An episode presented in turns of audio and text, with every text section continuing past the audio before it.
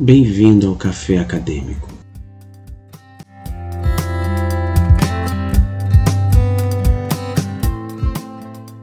Sejam bem-vindos. Hoje vamos falar com a Tenente Coronel Psicóloga do Corpo de Bombeiros do Estado do Rio de Janeiro, Eliane Cristina Bezerra de Lima. Seja bem-vinda, Coronel Eliane. Obrigada, boa tarde. Fala um pouco sobre o seu trabalho no Corpo de Bombeiros como psicóloga. Bem, atualmente eu sou chefe da seção de psicologia em desastres e a gente vem atuando, né, resumidamente nas três fases do desastre, antes, durante e depois do evento. E vamos trabalhando sob guarda-chuva de um programa chamado Entre Nós, com a prontidão da corporação, que são os militares que atuam na ponta, é, num formato de itinerância, nós que vamos até eles, né, uma equipe multidisciplinar, somos duas psicólogas, uma assistente social e uma médica, e a gente desenvolve na fase preventiva do desastre é, algumas ações né, voltadas para a saúde mental, dentre elas esse programa Entre Nós, onde fazemos uma ação de descompressão emocional com a tropa. Em que consiste esse programa? Esse programa consiste em a gente poder contribuir né, com a saúde mental do militar na fase preventiva, né, antes do militar adoecer. Nós temos uma cultura institucional onde a saúde ainda é tratada de forma curativa, né, então existe um grande paradigma, porque a gente cuida depois que o bombeiro adoece, e a nossa intenção, através dessa proposta, é trabalhar a prevenção em saúde mental para contribuir para que menos bombeiros adoeçam. Então, a gente desenvolve ações com uma equipe multidisciplinar, usando instrumentos da psicologia também, para que os bombeiros né, consigam desenvolver aí a saúde mental da melhor forma, envolvendo, como a gente costuma dizer, três fases de cuidado, né? O autocuidado, o cuidado entre eles e o cuidado técnico. Isso tem dado certo, né? É uma novidade. A gente tem rompido vários paradigmas, né? Porque o olhar agora e as atenções estão voltadas para a prevenção. Isso é um desafio. E a gente faz a itinerância em vários quartéis atualmente com essa tentativa. Né, contribuir para a saúde mental na fase preventiva. A ideia é que o bombeiro não precise procurar o nosso hospital. Na sua pesquisa de mestrado, você trabalha com a situação de emergências e desastres. Você pode falar um pouco da sua pesquisa no mestrado? Ah, sim, perfeito. Em 2018, né, eu fiz o mestrado investigando mais o processo de adoecimento dos militares que atuam é, em cenários de catástrofe, né? Então foram militares de um único grupamento, o GBS, que fica localizado na Barra da Tijuca. Eu servia lá à época, então o grupamento de busca e salvamento é, trabalha com militares, né? Quando acontece um grande evento, vocês podem até observar, são militares que vestem a farda laranja, né, a cor do salvamento, e esses militares são especializados em desastres e a gente buscou investigar é, a prevalência né, da síndrome do burnout, que é voltado para o estresse do trabalho desses militares. A gente obteve como resultado a ansiedade e o estresse como sintomas de maior percentil. Nessa tropa que teve uma amostra de 92 homens, apenas um apresentou um nível de exaustão alto, né, revelando o quadro de burnout, mas 30% apresentou um quadro de exaustão de nível médio-alto. Né? Isso nos chamou a atenção ou seja, existe uma possibilidade real de um adoecimento em razão do fazer, e as pesquisas revelam né, que os profissionais de primeira resposta são os profissionais que, que mais estão expostos né, às situações de risco iminente, de risco de morte, às vulnerabilidades, incluindo cenários hostis, por isso que eles estão propensos ao adoecimento. É, e aí eu fiz esse levantamento, esse estudo no mestrado, e como contraponto, no doutorado eu pensei em trabalhar a outra ponta, né? Não fazer a ênfase no processo de adoecimento, mas sim no de saúde. E agora no doutorado, ainda estou em andamento, estou no meu segundo ano, mas já realizando as pesquisas de campo. A gente aumentou consideravelmente a amostra, porque agora eu não estou realizando a amostra somente com o grupamento, eu estou realizando a amostra na corporação inteira. E aí a gente aumentou consideravelmente o número, né? A gente está com uma amostra de 1.400 militares, entre oficiais e praças, e militares que atuam na ponta, onde agora eu estou lançando mão é, de variáveis centrais da psicologia positiva, como autoeficácia, autoestima, satisfação no trabalho, a motivação. A gente quer agora investigar o impacto dessas variáveis na saúde mental desses militares. Agora, a realização da pesquisa, ela está né, tá sendo feita no momento de contexto Covid, então isso pode, com certeza, contribuir nesse impacto. E a gente inseriu né, os instrumentos para poder realizar a investigação das variáveis centrais e a gente está com essa pesquisa ainda em andamento. Agora a gente deseja entender né, essa escolha, o que os motiva, o nível de satisfação. Vamos ver. E a gente espera e acredita que o programa que a gente desenvolve na prevenção contribua né, para essa saúde. Você fala na síndrome de burnout, né? Que normalmente as pessoas pensam em questões pós em, em, em situações limite como, como desastres, é, associa sempre em estresse pós-traumático. Qual é a diferença entre o burnout e o estresse pós-traumático? É, o estresse pós-traumático ele surge é, depois do evento, né? A gente pode considerar uma janela pelo menos mínima aí de uns três meses para a gente poder observar os sintomas. O burnout, você ele, você está trabalhando, desenvolvendo sintomas. Ele acontece concomitante. Um exemplo que a gente pode dar. Quase de forma acumulativa, então. Acumulativa. Um, um exemplo que a gente pode dar é o seguinte: atualmente, a nossa equipe de saúde, envolvendo técnicos de enfermagem, enfermeiros, fisioterapeutas, essa equipe que está na linha de frente, cuidando dos militares, cuidando dos dependentes, elas estão quase que diuturnamente num processo de estresse alto, podendo desenvolver o burnout, com sintomas mais graves.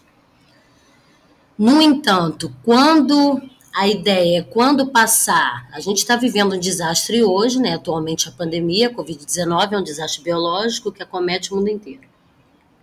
Quando essa pandemia passar, provavelmente é, a ciência, o OMS já nos aponta isso, que a gente terá uma quarta onda de adoecimento mental, mais diretamente relacionado a nível agudo de, de ansiedade e depressão. E aí, pós-pandemia, esses militares que estão aí no front, provavelmente alguns vão desenvolver alguns transtornos que vão estar relacion... estarão é, diretamente relacionados ao fazer atual. Porque uma coisa que a gente tem percebido, que é muito forte na corporação hoje, um grande desafio que essa equipe de saúde está vivendo, é o fato deles serem vetores e vítimas ao mesmo tempo. Então é uma situação muito diferente é muito diferente. Então, o militar, ele está diuturnamente em contato com o medo da morte, com o medo de transmitir e uma, é, e uma compulsividade na obediência de cumprir os protocolos. Então, isso também os afeta psicologicamente de uma forma muito, é, muito forte, né? muito direta. Então, o fato de serem vítimas e vetores contribui para o adoecimento, porque acaba exigindo de você um enfrentamento, né? A gente pode pensar numa estratégia de coping, num enfrentamento que talvez você não esteja preparado para desenvolver, para poder lidar com isso. Porque é tudo novo. Agora um pouco menos, que já se estabeleceu o protocolo, já existe uma rotina, mas como o desastre não acabou, ainda estamos na resposta. E ainda existe muita complexidade em torno disso, né? a própria ciência ainda não tem resposta de tudo. Então, quando a gente pensa que a coisa está acalmando, que o hospital está esvaziando, que está tudo melhorando, de repente, né, como agora, veio a uma variável, e aí o hospital já começa a encher novamente, e o medo começa a tomar conta de novo, e o estresse começa a fazer parte da rotina, e isso tudo contribui para o adoecimento mental é um esforço quase sobre-humano de, de poder lutar contra isso. Porque a natureza do trabalho, ela te apresenta e te oferece esse estado de coisas. Então, você poder né, desenvolver ações onde você abre um espaço para esse militar compartilhar suas dores, compartilhar os seus medos, desenvolver uma resiliência coletiva, que é muito importante, saber que ele não está só, que nós somos um corpo onde um pode contar com o outro. Isso é absolutamente bem-vindo e importante. Eu diria que decisivo. Porque no processo de adoecimento, quanto mais cedo você cuida, é melhor. E quando você cuida dentro de um coletivo, no nosso caso, isso tem mais é, eficácia. Porque, em razão do mito do herói, o militar também tem dificuldade de falar dos seus medos, das suas angústias. Então, individualmente, nem sempre o trabalho é bem sucedido, né? Porque o militar tem dificuldade de admitir isso. E no coletivo, quando você abre da voz para um encontro coletivo, isso aparece com mais naturalidade.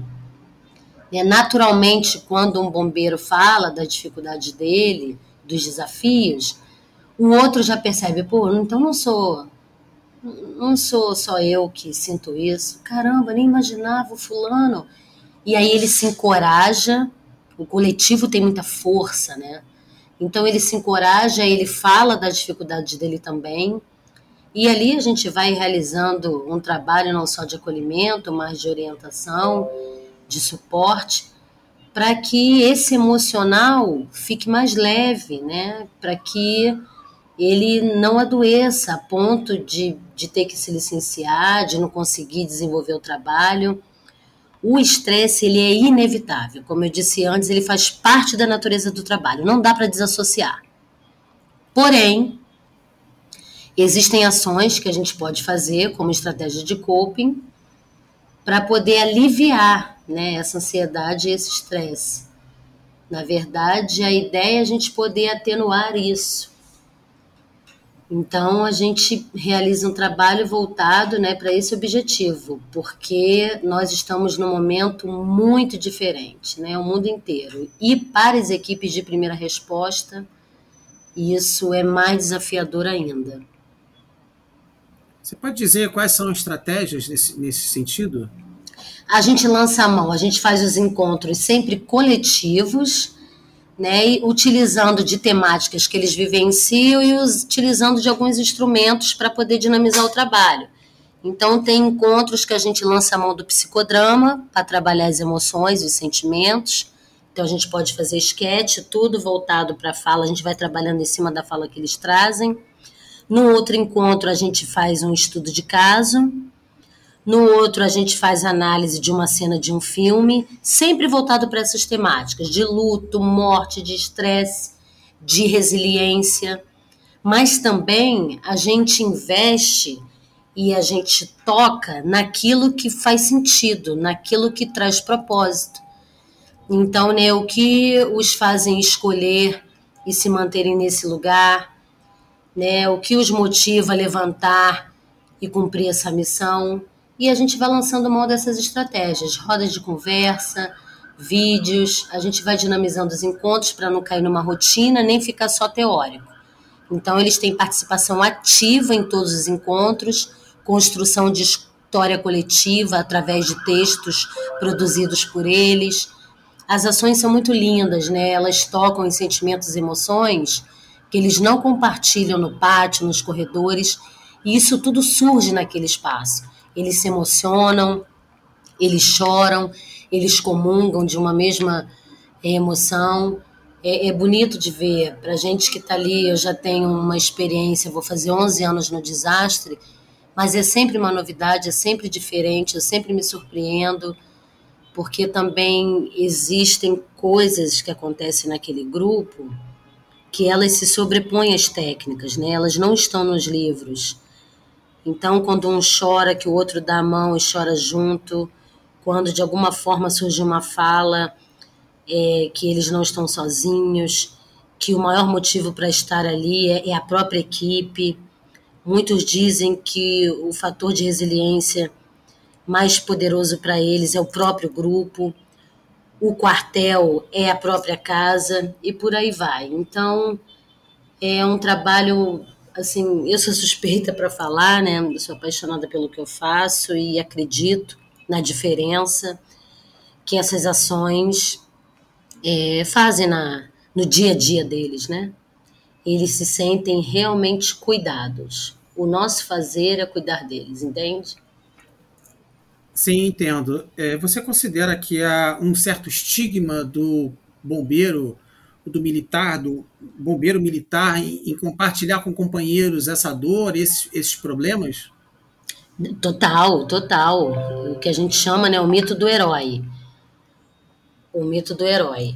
É, é claro que essa mística ela é importante que aconteça. É, o bombeiro entra em lugares que ninguém entra, faz coisas que ninguém faz, né? encara altura, fogo, é, cenários que um homem comum não encararia. Então tem um quê de heroísmo, obviamente, mas isso até a página 2, né? Então, após isso, a gente tem que pensar, e é um desafio para nós, enquanto equipe de saúde, mostrar para eles que, mesmo preparados tecnicamente, nós não podemos tudo. Né? Quem veste a farda é um homem, uma mulher, um ser humano. E na condição de humano, nós temos limites. Nós adoecemos, nós morremos, e aí a gente tem que respeitar esse estado de coisas e cuidar disso. Então é muito desafiador, porque a gente percebe essa diferença. O bombeiro militar tem muita dificuldade em pedir ajuda. Eu não estou conseguindo, eu não posso fazer isso, eu não estou dando conta, eu percebo que eu estou adoecendo, que eu não estou bem. A gente tem avançado nesse sentido, né? Hoje o meu telefone toca em busca de ajuda os próprios comandantes. Eu gostaria que você viesse. Setembro Amarelo agora a gente já fechou para poder falar da pauta do suicídio. Então eu gostaria que você viesse aqui falar para minha prontidão, eu gostaria que você fizesse um trabalho com eles. Os comandantes hoje já reconhecem a importância de cuidar da saúde mental. Nós temos uma tríade que não pode ser desconsiderada, que é o preparo físico, o preparo técnico e o preparo psicológico. Se um deles tiver capenga, a gente vai ter problema no socorro. E a excelência do salvamento é a nossa missão, é o que nos importa. Então, para salvaguardar a sociedade, a vida alheia, ele tem que estar preparado. E aí os oficiais superiores, os comandantes já entendem esse valor, nos pedem ajuda, a gente desenvolve ações né, é, é em várias frentes, e o próprio militar. Quando a gente começa a ficar mais próximo, estabelece uma relação de confiança. E aí eles, né, eu sempre digo, quando o trabalho termina é que começa. Então, quando a gente acaba o encontro, comumente chega o militar, coronel, você não poderia me ouvir? Porque eu estou passando por isso, por isso, por isso. Então, é, é, é, importante a gente continuar nesse processo de cuidado e a gente percebe né, o valor desse fazer, porque eles já estão entendendo a necessidade de cuidar. E mais tem esse desafio, tem esse essa mística do herói que às vezes dificulta um pouco é, esse cuidado. Mas isso está mudando. Graças a Deus no CBMERG isso está mudando. Então, sua pesquisa de mestrado, você lida muito com o síndrome de Burnout, nesse esse, esse problema da, da do bombeiro nessa exaustão extrema em, em função dessas situações né, na qual ele vive. Como nessa, nessa situação atual do, do, da, da pandemia, como o seu trabalho poderia auxiliar os profissionais de saúde? Como o seu estudo poderia ser utilizado para entender os efeitos disso no, nesses profissionais? É, como eu disse, o estudo não, não foi concluído, né? A gente está com a pesquisa em andamento. Então, os indicadores eles vão iluminar até para eu poder te dar essa resposta melhor mas o que a gente tem percebido é que as ações voltadas para a prevenção já contribuem no impacto de sintomas de adoecimento. Então, a gente consegue diminuir um grau de ansiedade a partir do momento que a gente abre um espaço para o bombeiro ter voz. Então, quando ele compartilha os anseios, as dificuldades, os medos, isso contribui para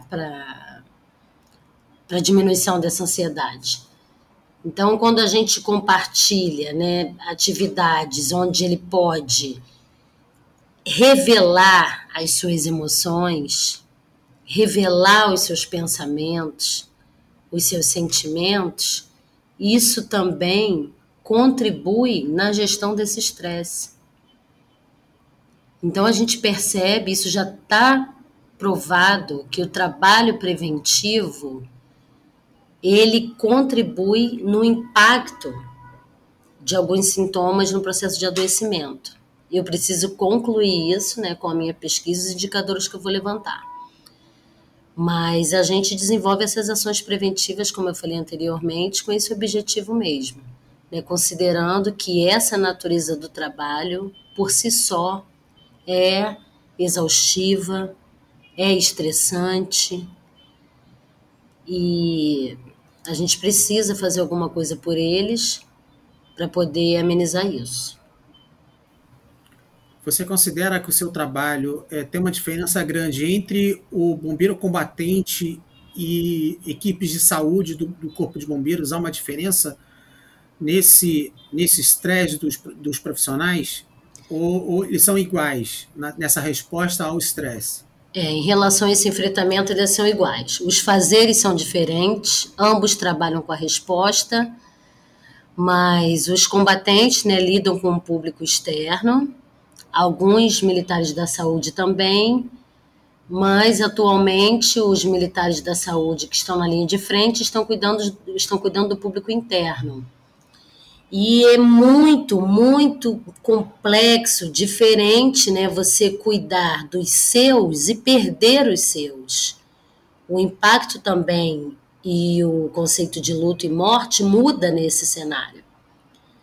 Porque quando você lida com o luto do outro, a morte do outro, do que é desconhecido, é, é como se naturalizasse o fazer, né? Faz parte.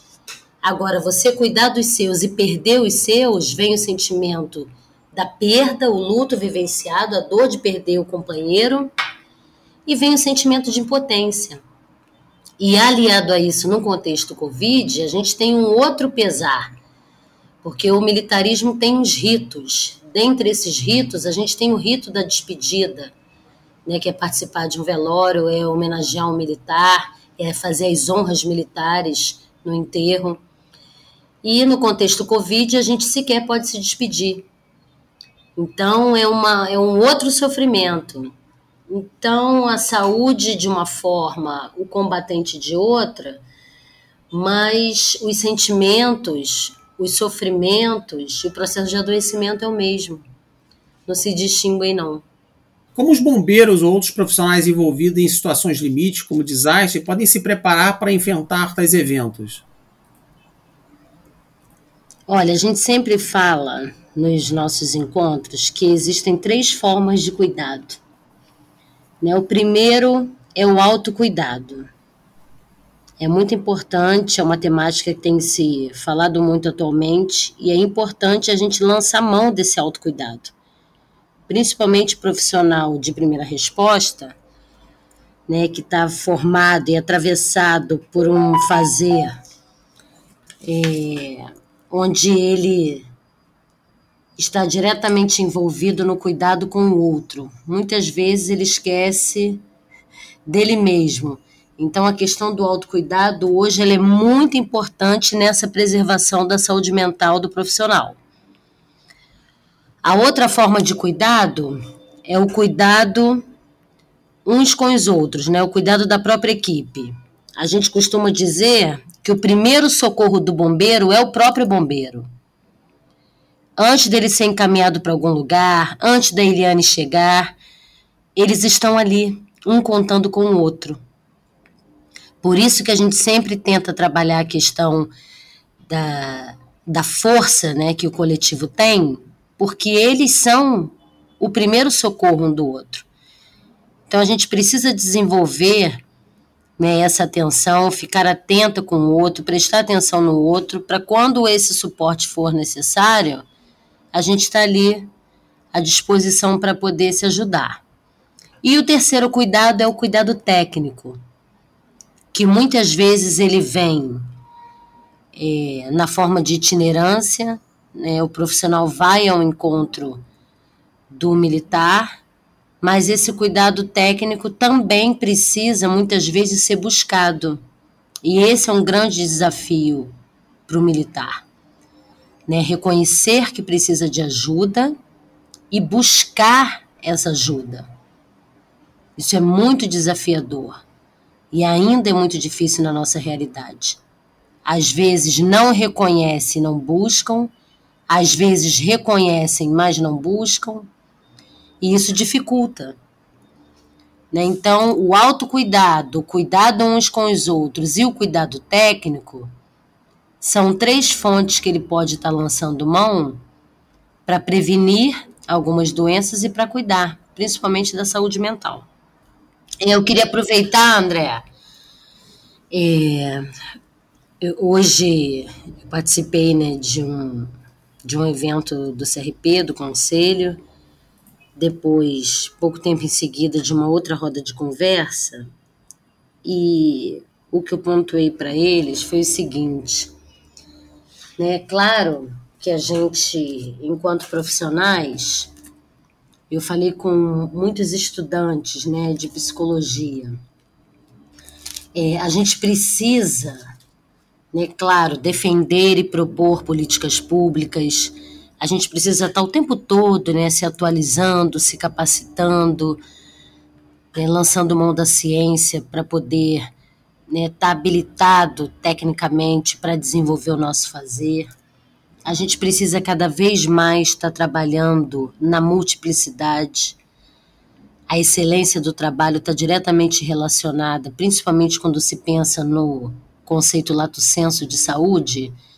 A gente precisa trabalhar com a multiplicidade. Equipe multidisciplinar é fundamental para o desenvolvimento de um trabalho em saúde mas eu também pontuei que tão importante quanto é nós não perdermos, principalmente enquanto psicólogos, hoje é o dia do psicólogo, e é uma grande felicidade poder estar aqui com você falando dessa temática num dia tão especial. Principalmente nós, quanto psicólogos, nós não podemos perder a humanização no nosso fazer. Como eu disse para eles, nem tudo a gente encontra nos livros. Né? E para ser psicólogo, a gente precisa gostar de gente. Profissional de saúde precisa gostar de gente. É gente cuidando de gente. Então a gente não pode perder essa humanização, esse olhar generoso, esse olhar empático. Podendo até lançar a mão aqui de uma fala de Jung, onde ele diz que a gente tem que dominar todas as teorias Né? A gente pode aprender todas as técnicas, mas quando a gente está diante de uma alma humana, né, ao tocar uma alma humana, a gente tem que ser simplesmente uma outra alma humana. E a cada dia isso se reforça e eu vejo mais isso na minha prática, na minha experiência, diante de, de todos os cenários que a gente transita.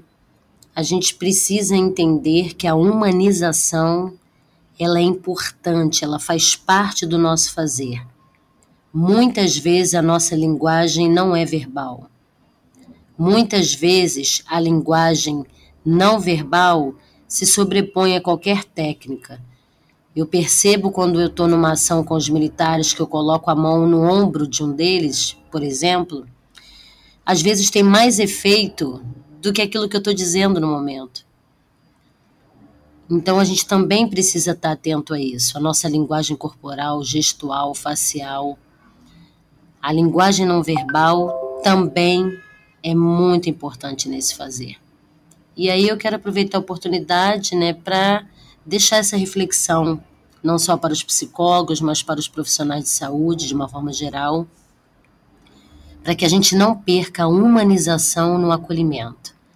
Trabalhar com a dor, trabalhar com sentimentos, trabalhar com emoções, exige de nós a condição de humano. Então a gente não pode deixar de lançar mão da humanização, entende? É isso. Ah, compreendo. Queria agradecer a Tenente Coronel pela, pelas palavras, pela entrevista. Foi um prazer tê-la aqui. E aproveitar para para já deixar aberto um futuro convite para quando na, na, sua dissertação, sua tese de doutorado, eu gostaria muito de, de tê-la aqui novamente. Com certeza. E a gente vai falar sobre o resultado, os indicadores que surgiram da pesquisa. Tá, isso é muito importante. Obrigado, Tenente Coronel. Obrigada eu pela oportunidade. Um grande abraço, André. E obrigado aos ouvintes do Café Acadêmico. Até o próximo episódio.